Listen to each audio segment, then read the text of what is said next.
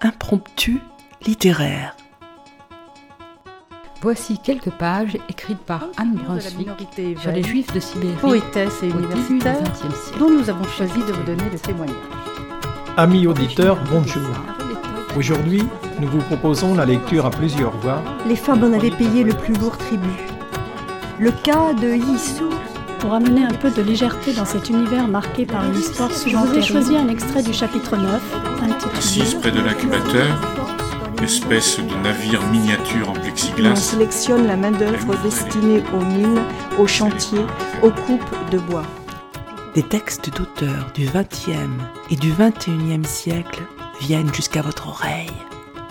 Écoutez.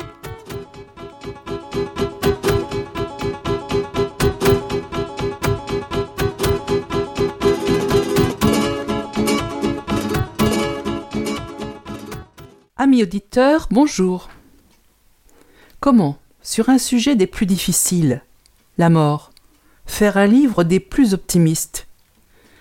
Eh bien, Jean-Paul Didier Laurent l'a réalisé. Dans son deuxième livre, Le reste de leur vie, paru en 2016, deux personnages vont se rencontrer. Un jeune homme, Ambroise, embaumeur, prend soin des morts, les Rambaud. Et Manel, une aide à domicile qui, malgré la difficulté de son travail, aime ses petits protégés, même les plus grincheux, et leur réserve sa gentillesse et sa disponibilité.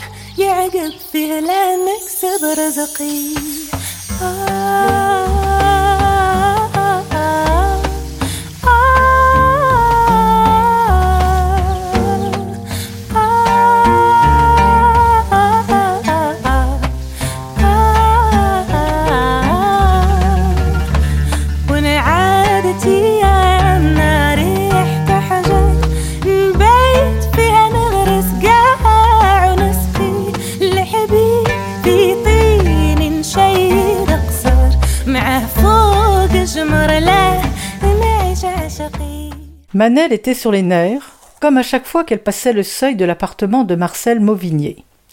Ce type avait l'art de la mettre hors d'elle. Vous penserez bien à vider mon vase, mademoiselle. Il l'accueillait toujours ainsi. Jamais bonjour, pas le moindre mot de bienvenue. Non, juste ce rappel à l'ordre, crié depuis le fauteuil du salon, dans lequel il vissait son postérieur du matin au soir. Vous penserez bien à vider mon vase, mademoiselle.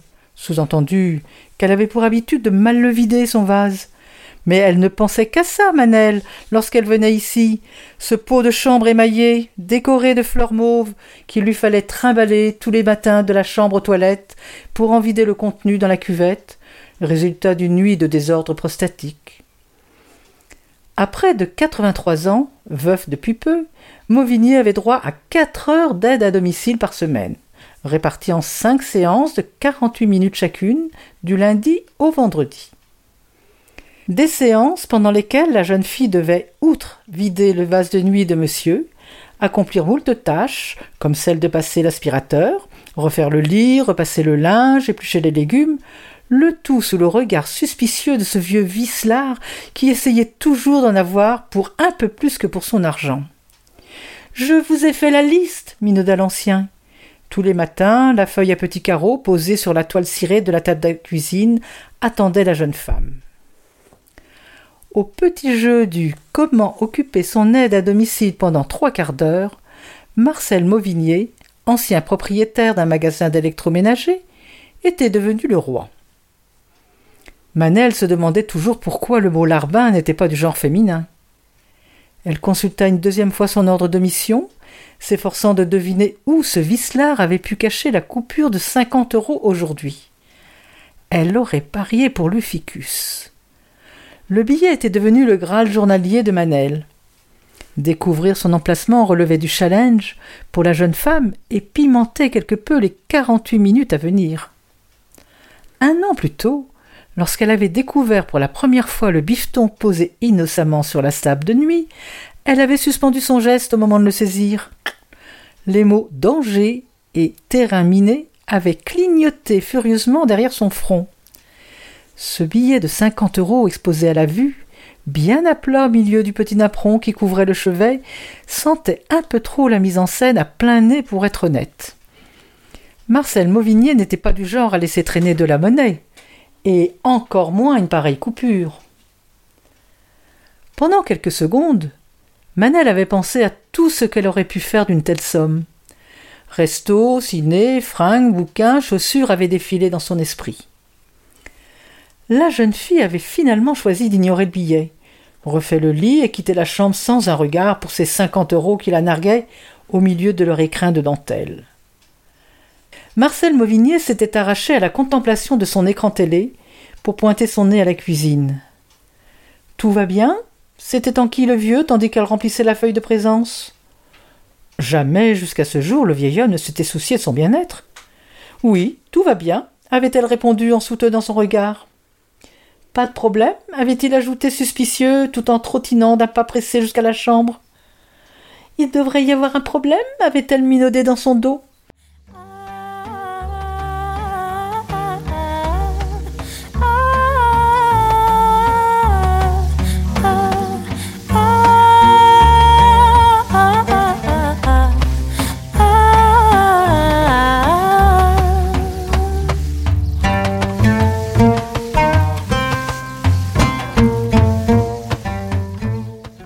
Les matins, sitôt avalé les trois biscottes beurrées nappées de confiture de mûre, la seule qu'il aimait, et bu les quelques gorgées de café au lait qui les accompagnaient, Ambroise s'empressait de déposer bol et couvert dans l'évier, puis balayait d'un rapide coup d'éponge les miettes éparpillées sur la toile cirée, avant de remonter à pas feutrés le long couloir qui traversait l'appartement.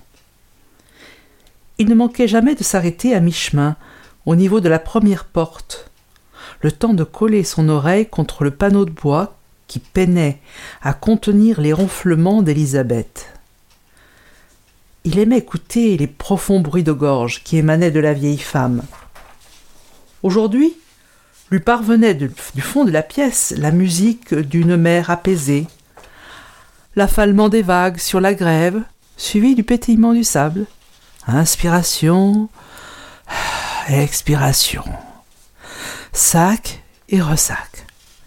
Rassuré, Ambroise rejoignit le bout du couloir et se glissa sans bruit à l'intérieur de la salle d'eau qui jouxtait sa chambre. Le jeune homme retrouvait toujours avec un même émerveillement cette paillasse de fortune sur laquelle reposaient les instruments. Étendus côte à côte sur la serviette éponge qui avait bu leur eau pendant la nuit, ils étincelaient de tout leur chrome sous l'éclairage violent. Ambroise ne se lassait pas de contempler les reflets chatoyants que renvoyaient les surfaces inoxydables. Cet instant suspendu pendant lequel il se retrouvait seul avec eux dans cette pièce minuscule et surchauffée, au milieu des odeurs de détergent, le ravissait. Il énuméra à voix basse la checklist, tandis que ses yeux voltaient de droite à gauche sur la serviette éponge. Scalpel, crochet à vaisseau, séparateur, pince à mécher et à clamper, ciseaux dauphin, ciseaux courbes, aiguille droite courbe et serpentine, sonde, pince nasale, pince hémostatique, écarteur, spatule souple et rigide. Il s'empara du plus beau de tous à ses yeux, le trocard. Long de près de cinquante centimètres, le tube de ponction pesait agréablement dans sa main. Sa pointe taillée comme un crayon était percée d'une dizaine de trous qu'il prit soin de nettoyer à l'aide d'un goupillon minuscule. Au pied de la baignoire, une volumineuse mallette de cuir au rabat grand ouvert exposait son ventre de ténèbres. Les uns après les autres, les outils furent remisés dans leurs étuis et rangés dans la valise.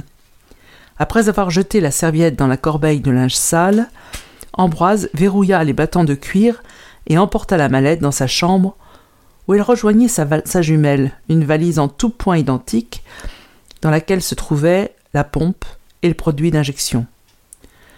Posé sur la table de nuit, le téléphone portable vibrait de toute sa coque. Le jeune homme se racla la gorge et prit l'appel. Roland Bourdin, des établissements Roland Bourdin et Fils, ne prenait jamais la peine de se présenter lorsqu'il le contactait, se contentant pour toute carte de visite de ce ton froid et distant que lui avait toujours connu Ambroise. Depuis plus de quatre ans que le jeune homme travaillait dans la société, leur relation n'avait pas changé d'un iota, professionnelle et rien d'autre. Fidèle à son habitude et sans autre fioriture de langage que le strict nécessaire à la bonne compréhension, Bourdin cracha les informations dans un ordre convenu par lui seul et dont il ne dérogeait jamais. Nom du client, prénom, sexe, âge et adresse du lieu d'intervention.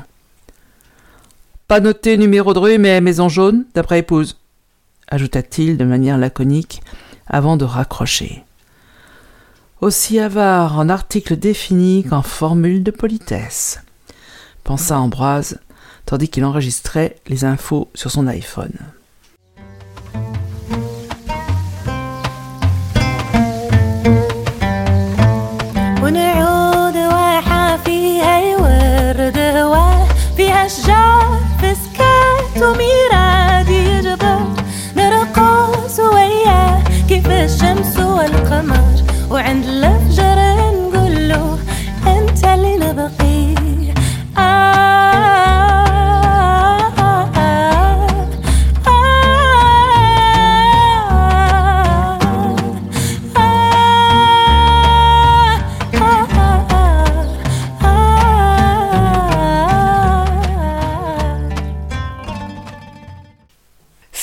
Samuel Densky arrivait comme une récréation dans la tournée de Manel.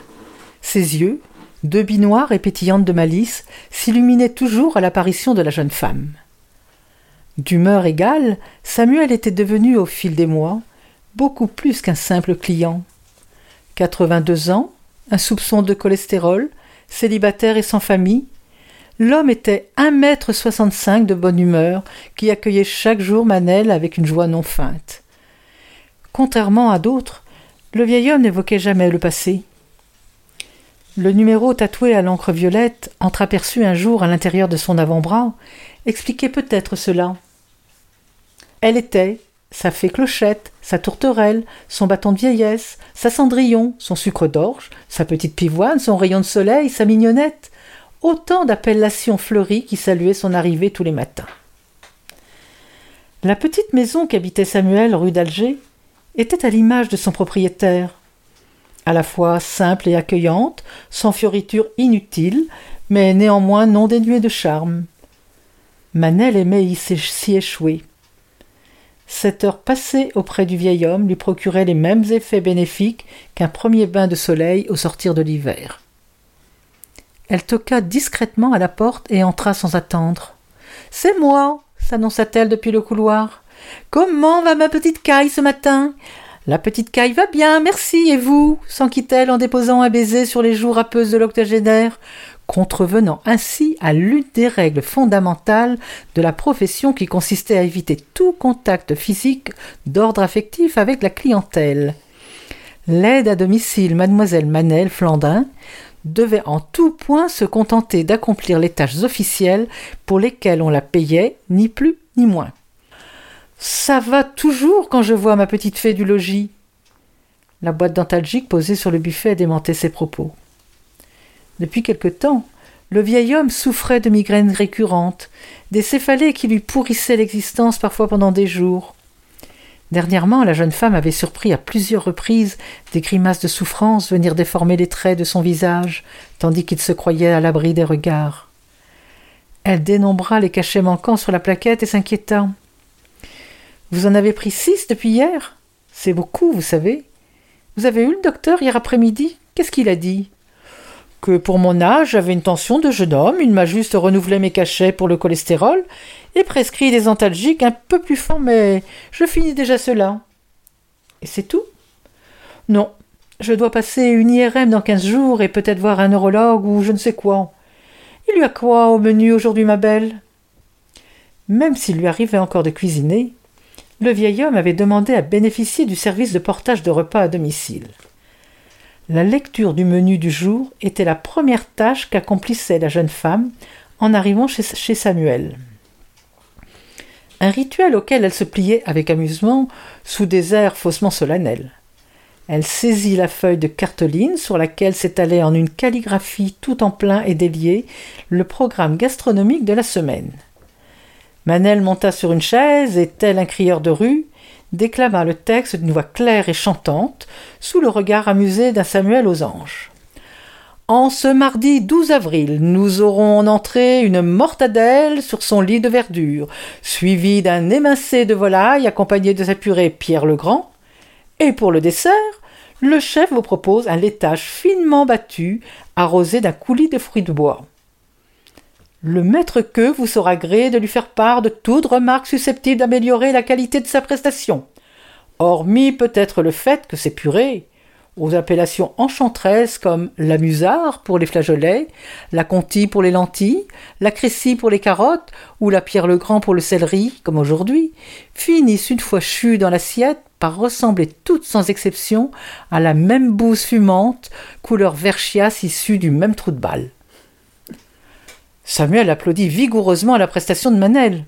La jeune femme passa les cinquante minutes suivantes à s'activer dans la maison, virevoltant de la chambre à la cuisine en passant par le salon, en fonction des tâches à accomplir, tout en conversant avec l'octogénaire qui, assis près de la fenêtre, épluchait le journal du jour. Cinquante minutes pendant lesquelles ils discutèrent de tout et de rien, de choses graves ou légères, de la pluie ou du beau temps, de la politique menée par le gouvernement, de peinture, de littérature. Cinquante minutes qui en valaient mille aux yeux de la jeune aide à domicile.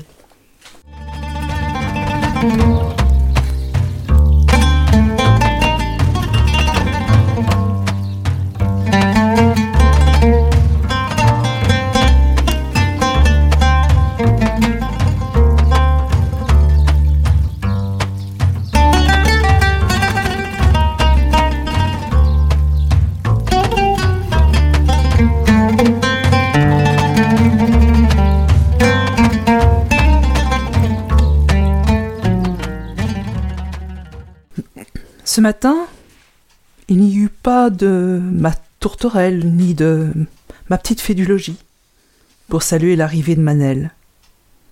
Elle trouva Samuel prostré sur une chaise à la cuisine, le regard absent, avec devant lui une grande enveloppe bleue et posé dessus le résultat de ses analyses. Des grammes et milligrammes par litre, des pourcentages des unités, des graphiques, des courbes colorées, sur la table s'étalaient les images de son cerveau déclinées à l'infini. Sur plusieurs des clichés, l'on pouvait voir une tache plus claire qui dessinait comme l'œil d'un cyclone au milieu de la grisaille. Sans être spécialiste, on comprenait tout de suite que cette vilaine tache n'avait rien à faire là, qu'elle était de trop dans le paysage. Manel écarta délicatement l'enveloppe avant de saisir les deux mains du vieil homme. Pendant près de dix minutes, elle le rassura, en lui expliquant que tout ça ne voulait pas dire grand-chose, qu'il fallait attendre de voir le spécialiste pour savoir ce qu'il en était vraiment. Samuel lui expliqua la douleur qui restait à présent en permanence prisonnière de sa boîte crânienne, comment même la nuit, il la savait là, tapie derrière son front à l'affût, attendant que la lumière du jour vienne assaillir ses rétines pour se déployer de nouveau. Il raconta comment l'horrible tunnel de l'IRM avait entièrement avalé son corps, et puis au sortir de l'examen les mots de l'homme en blanc, tous ces mots qu'il n'avait pas compris et qui s'étaient mélangés dans sa tête. Manel imagina le vieil homme ressortant de cette épreuve, hagard et perdu avec son enveloppe bleue à la main, montant à bord du taxi ambulance pour être ramené à la maison. Quand devez-vous retourner chez le neurologue? demanda-t-elle lundi après-midi, à quinze heures. Il faut que je commande un VSL, ajouta le vieil homme d'une voix atone. C'est moi qui vous emmène, répliqua la jeune femme sur un ton sans appel. Et tandis qu'elle rangeait les papiers, elle put apercevoir le nom qui s'étirait en lettres grasses au bas de la feuille comme une sentence. Glioblastome multiforme. Je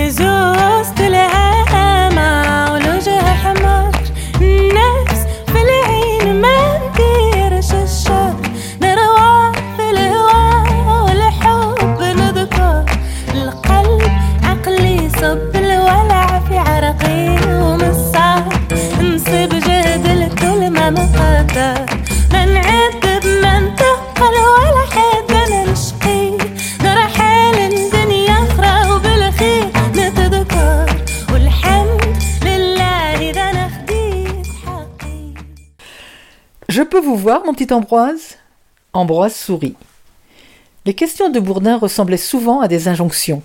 Dans le cas présent, une injonction à passer au bureau dès que possible.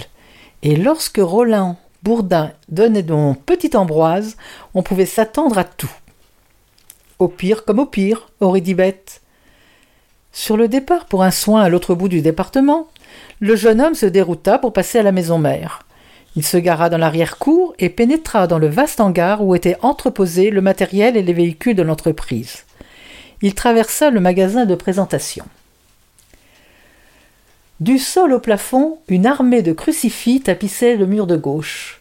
Suspendus au présentoir, à côté du comptoir, des inscriptions en laiton exposaient leurs messages posthumes. À mon époux, à notre oncle, à notre grand-mère, à notre grand-père, à mon filleul.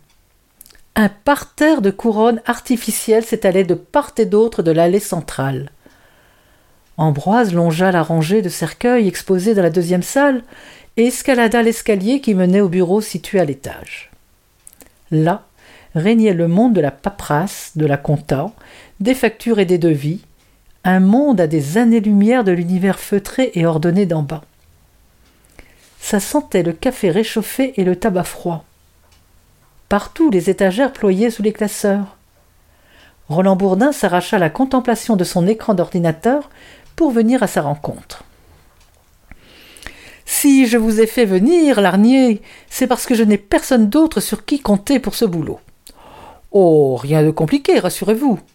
Un corps à traiter et à rapatrier depuis la Suisse. 82 ans, moins de 60 kilos. Deux jours pour le voyage aller-retour, plus trois jours sur place. Ne me demandez pas pourquoi trois jours, le client est roi, surtout quand il paye bien. Le défunt n'a plus de famille à part un frère jumeau. C'est lui qui nous a contactés. Il vous accompagnera à l'aller comme au retour. Belle somme en jeu pour l'entreprise, plus prime conséquente pour vous, mon petit Ambroise. Vous n'avez pas pris un seul jour de congé depuis des lustres. Voyez ça comme des vacances, Larnier. Et tout ça aux frais de la princesse. Hôtel quatre étoiles sur les quais du Léman. Et le bord du lac en cette saison, ce doit être quelque chose. J'avoue que si je n'avais pas le navire à diriger, l'aventure m'aurait tenté. Pas besoin de vous dire qu'on offre aux clients une prestation clé en main et qu'il faut être irréprochable. Vous partez lundi. Ambroise se dit que son patron avait l'art du raccourci. Un grand sourire vint déchirer le visage taillé à la serpe de Roland Bourdin, tandis qu'il se penchait vers lui. Vous prendrez le Vito, glissa-t-il magnanisme. Le Mercedes Vito, l'argument suprême, la fierté de Roland Bourdin, l'utilitaire le plus luxueux de la flotte des véhicules de l'entreprise, avec compartiment réfrigéré pour le transport des morts et quatre vraies places pour celui des vivants. Encore un détail. Vous avez rendez-vous demain en début d'après-midi avec le frère du défunt. Il souhaite voir avec vous les détails pour le voyage et doit nous régler d'avance. Ça ne vous prendra pas plus d'une demi-heure. Francine vous a noté l'adresse et a préparé le contrat à lui faire signer. Tandis qu'Ambroise reprenait la route, il prit conscience qu'il n'avait pas prononcé un seul mot entre le moment où il avait mis les pieds dans le bureau et celui où il en était ressorti. Pressé comme souvent par Bourdin, son silence avait fait office d'acceptation tacite.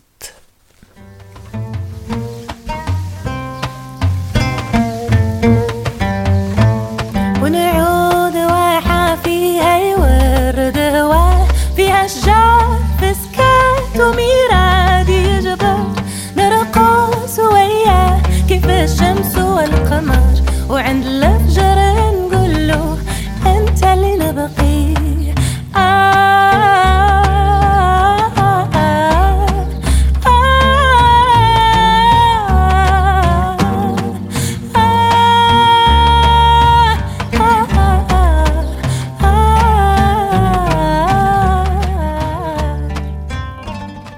Des senteurs agréables assaillirent les narines de Manel lorsqu'elle pénétra dans l'appartement. Un bouquet odorant, subtil mélange de romarin, de laurier, d'oignons et de viande rôtie, provenait de la cuisine. Le dernier jeudi de chaque mois, Samuel partageait son repas avec son aide à domicile. Un repas qu'il mettait un point d'honneur à confectionner lui-même, et qu'il ébauchait plusieurs heures, voire plusieurs jours à l'avance. Mon soleil du matin se porte bien? S'enquit le vieil homme tandis que Manel déposait un baiser au creux des joues râpeuses. En dépit du mal qui le rongeait, il s'inquiétait toujours de savoir comment elle allait. Même s'il lui fallait feindre de plus en plus souvent le ton guilleret qu'il employait, sa prévenance envers elle ne l'était jamais, et c'est avec un réel intérêt qu'il se préoccupait de sa personne. Avait-elle bien dormi? Mangeait-elle à sa faim?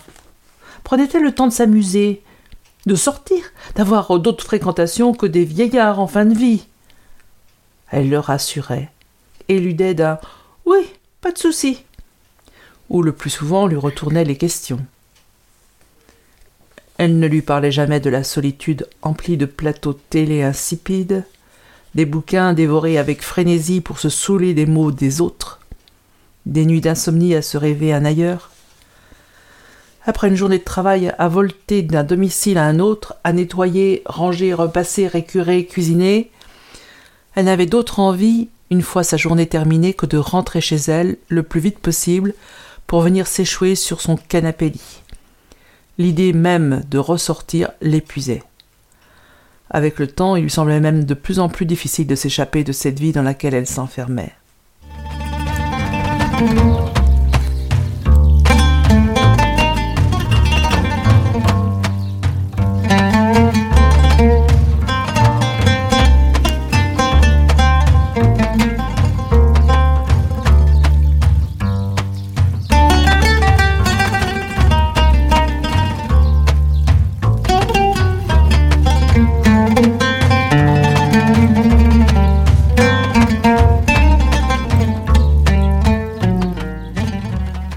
Comme le dernier jeudi de chaque mois, Samuel n'attendit pas que la jeune femme ait terminé ses tâches ménagères pour l'inviter à venir s'attabler. Ils mangèrent avec dans le regard cette drôle de gêne que la maladie en squatteur envahissant avait érigée insidieusement entre eux. Parmi les discrets bruits de mastication, le silence se faufilait, s'empilait en strates si épaisses que même le staccato de la verse cinglant furieusement la fenêtre de la cuisine peinait à le diluer. Un silence insupportable que Manel remplit avant qu'il ne noie tout. Vous n'êtes pas obligé de toujours faire une forêt noire, vous savez. Ça fait vraiment beaucoup de travail. Pour un homme dans votre état, avait-elle manqué d'ajouter. Même non exprimé, le sous-entendu s'installa entre eux, prit ses aises au milieu du silence revenu avant que Samuel le brise à son tour. Vous ne m'aviez jamais posé de questions là-dessus, constata le vieil homme en désignant du menton la masse crémeuse posée au milieu de, la table. Depuis tout ce temps que je vous l'impose, pas une fois vous ne m'avez demandé pourquoi toujours une forêt noire et pas autre chose. Tout comme vous avez toujours eu la délicatesse de ne jamais me parler de ça poursuivit Samuel en tapotant de l'index la série de chiffres violacés tatoués à l'intérieur de son avant-bras. L'un ne va pas sans l'autre. Je veux dire, le gâteau et ce matricule. J'avais douze ans. Il y avait cette forêt noire préparée par ma mère. Une forêt noire comme elle seule savait les confectionner. Je venais de prendre une première bouchée lorsqu'on surgit les hommes en manteau de cuir. La dernière image que je conserve du monde d'avant l'horreur est celle de ce gâteau. Son biscuit marron nappé de chantilly et saupoudré de cerises confites posées au milieu de la table et tout autour ces bruits de bottes, ces ordres aboyés et les hurlements. Alors, et pour la première fois de sa vie, Samuel se mit à raconter Sobibor. Ce fut comme si les vannes d'un immense barrage venaient de céder.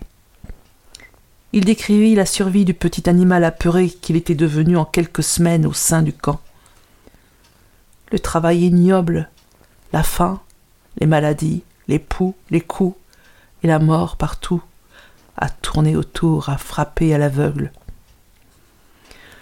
Au fur et à mesure qu'il parlait, la jeune femme pouvait voir la peur revenir au fond de ses yeux.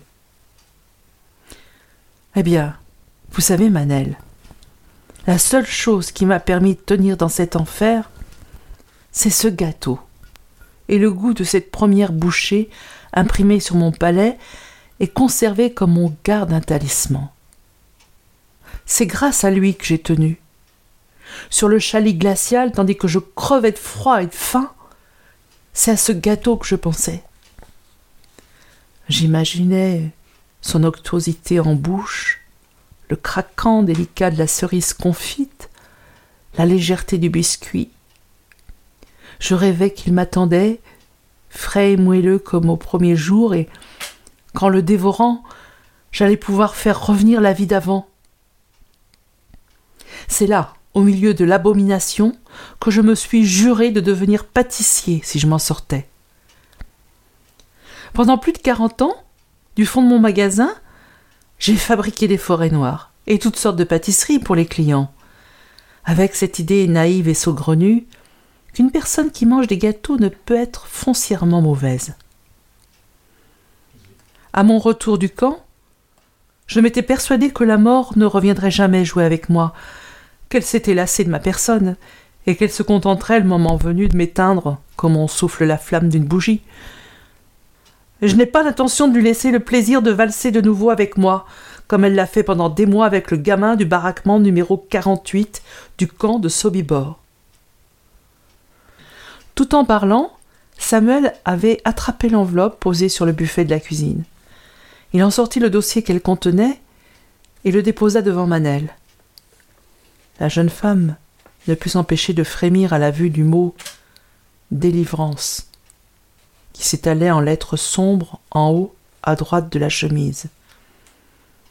Elle avait déjà entendu parler de cette association d'aide au suicide médicalement assistée basée en Suisse. Des gens qui, moyennant finance, offraient un cocktail mortel à ceux qui, atteints d'une maladie incurable, voulaient quitter l'océan de douleur dans lequel ils se débattaient. Elle éplucha des yeux la plaquette couleur pastel qui vantait les mérites de l'association. S'y étalaient des photos de vieillards au visage souriant, alités au milieu de chambres baignées de soleil. Une publicité d'agence de voyage pour une destination lointaine, songea Manel avec dégoût. Tout semblait avoir été soigneusement planifié. La date et l'heure du rendez-vous pour la visite médicale obligatoire auprès du médecin chargé du contrôle de l'état de santé du postulant au départ, l'adresse exacte de l'appartement où se dérouleraient les opérations, la composition détaillée de la potion létale, le nom et portrait de l'accompagnateur. Il était jointes les copies du dossier médical. Chaque bas de page avait été paraffé par Samuel d'un gribouillis. Un contrat de mariage avec la faucheuse, songea Manel en refermant la chemise. Soufflez la flamme, c'est tout ce que je demande, argumenta le vieillard. Ils font ça très bien, vous savez. J'attends l'entrepreneur des pompes funèbres que j'ai contacté pour le transport. Tout est déjà réglé. C'est à Morges, sur les rives du Léman. L'antichambre du paradis, plaisanta Samuel sans réelle conviction. Nous partons lundi prochain ça ne prendra que quelques jours. Je n'ai plus de famille, personne à part vous, et j'aimerais vraiment vous avoir à mes côtés. Ne voyez pas dans cette requête le caprice d'un vieux fou. Je suis bien conscient que tout ce que je vous demande là va bien au-delà de vos attributions, et je comprendrais si vous refusiez. Mais vous êtes la seule personne au monde à qui je peux demander cela. Manel s'était levé. Une fois j'ai aidé la mort, alors ne me demandez pas de me faire sa complice une deuxième fois. Mon boulot, c'est d'aider à vivre, pas à mourir, explosa-t-elle, la vue brouillée par les larmes, avant de s'enfuir.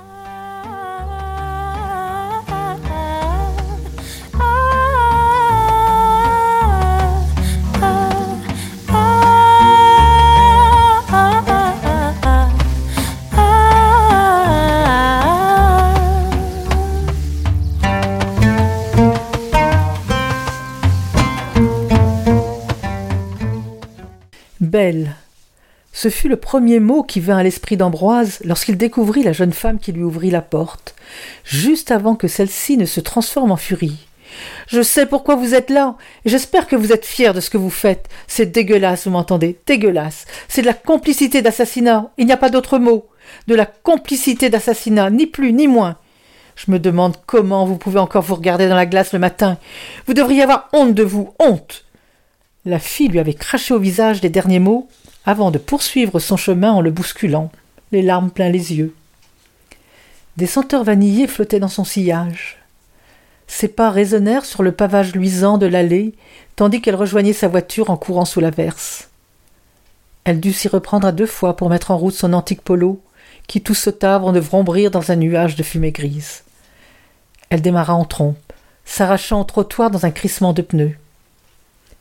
Après plusieurs secondes d'hébétude, Ambroise dut se convaincre qu'il n'avait pas rêvé la furtive, mais néanmoins merveilleuse apparition à laquelle il venait d'assister.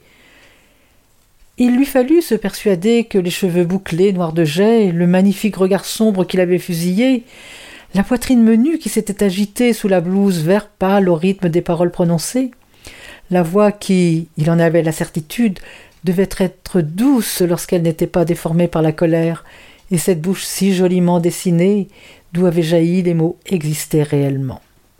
Belle. Malgré le déferlement d'indignation hystérique dont il venait d'être victime, l'adjectif continua à virevolter dans la tête du jeune homme. Jamais ce qualificatif ne lui avait paru si bien convenir à une personne. Il était déjà arrivé à Ambroise d'assister à des réactions étranges vis-à-vis de la thanatopraxie de la part des proches d'un défunt, de rencontrer de la défiance parfois, de la gêne ou de l'incompréhension. Mais jamais il n'avait été la victime d'une telle virulence. La voix masculine qui l'invitait à entrer l'arracha à ses pensées. Remontant le couloir à pas lents, le vieil homme qui venait à sa rencontre était petit et plutôt malingre à peine cinquante-cinq kilos pour un peu plus d'un mètre soixante, jugea Ambroise. Malgré la touffeur qui régnait dans la maison, il était emmitouflé dans un peignoir épais et avait enroulé une écharpe de laine autour de son cou. Les pas de doigts prononcés qui ornaient ses yeux conféraient à son visage un caractère amical malgré son teint pâle. Malade, pensa le jeune homme, tandis qu'il serrait la main sèche et chaude que le vieux lui tendait. Vous êtes la personne des pompes funèbres? Excusez cet accueil, bredouilla le vieillard, tout est de ma faute. Il faut pardonner à Manel, c'est une jeune femme tellement impulsive. Manel. Les deux syllabes sonnèrent agréablement aux oreilles du jeune thanatopracteur. Il se demanda comment on pouvait héberger pareille violence en soi lorsque l'on portait un prénom aussi doux.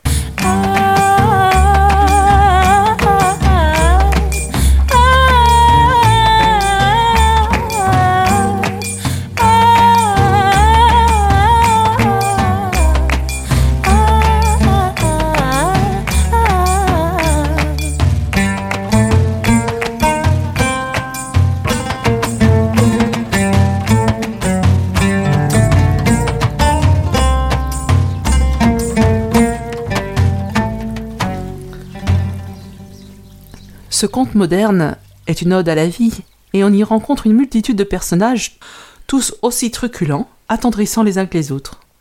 Nous vous recommandons chaudement de lire ce roman. La musique qui accompagne cette lecture préparée par Anne et Annie est de la chanteuse Oum. Nous remercions Yvan pour l'enregistrement et le montage. À bientôt. Chers auditeurs, si vous souhaitez réagir à cette émission, en connaître les horaires, la télécharger nous rejoindre? Rendez-vous sur le site de Radio G 101.5 ou sur le site de l'émission www.impromptu.fr. Vous nous y retrouverez